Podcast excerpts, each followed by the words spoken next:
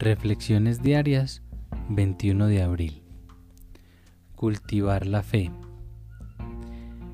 No creo que podamos hacer algo muy bien en este mundo a menos que lo practiquemos.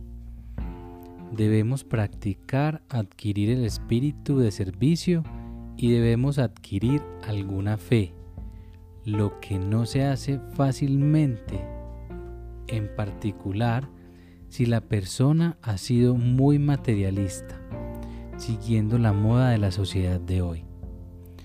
Pero creo que la fe puede ser adquirida, tiene que ser cultivada.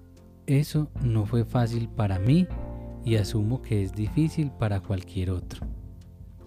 El Dr. Bob y los buenos veteranos, página 322-323. El temor es frecuentemente la fuerza que me impide adquirir y cultivar el poder de la fe.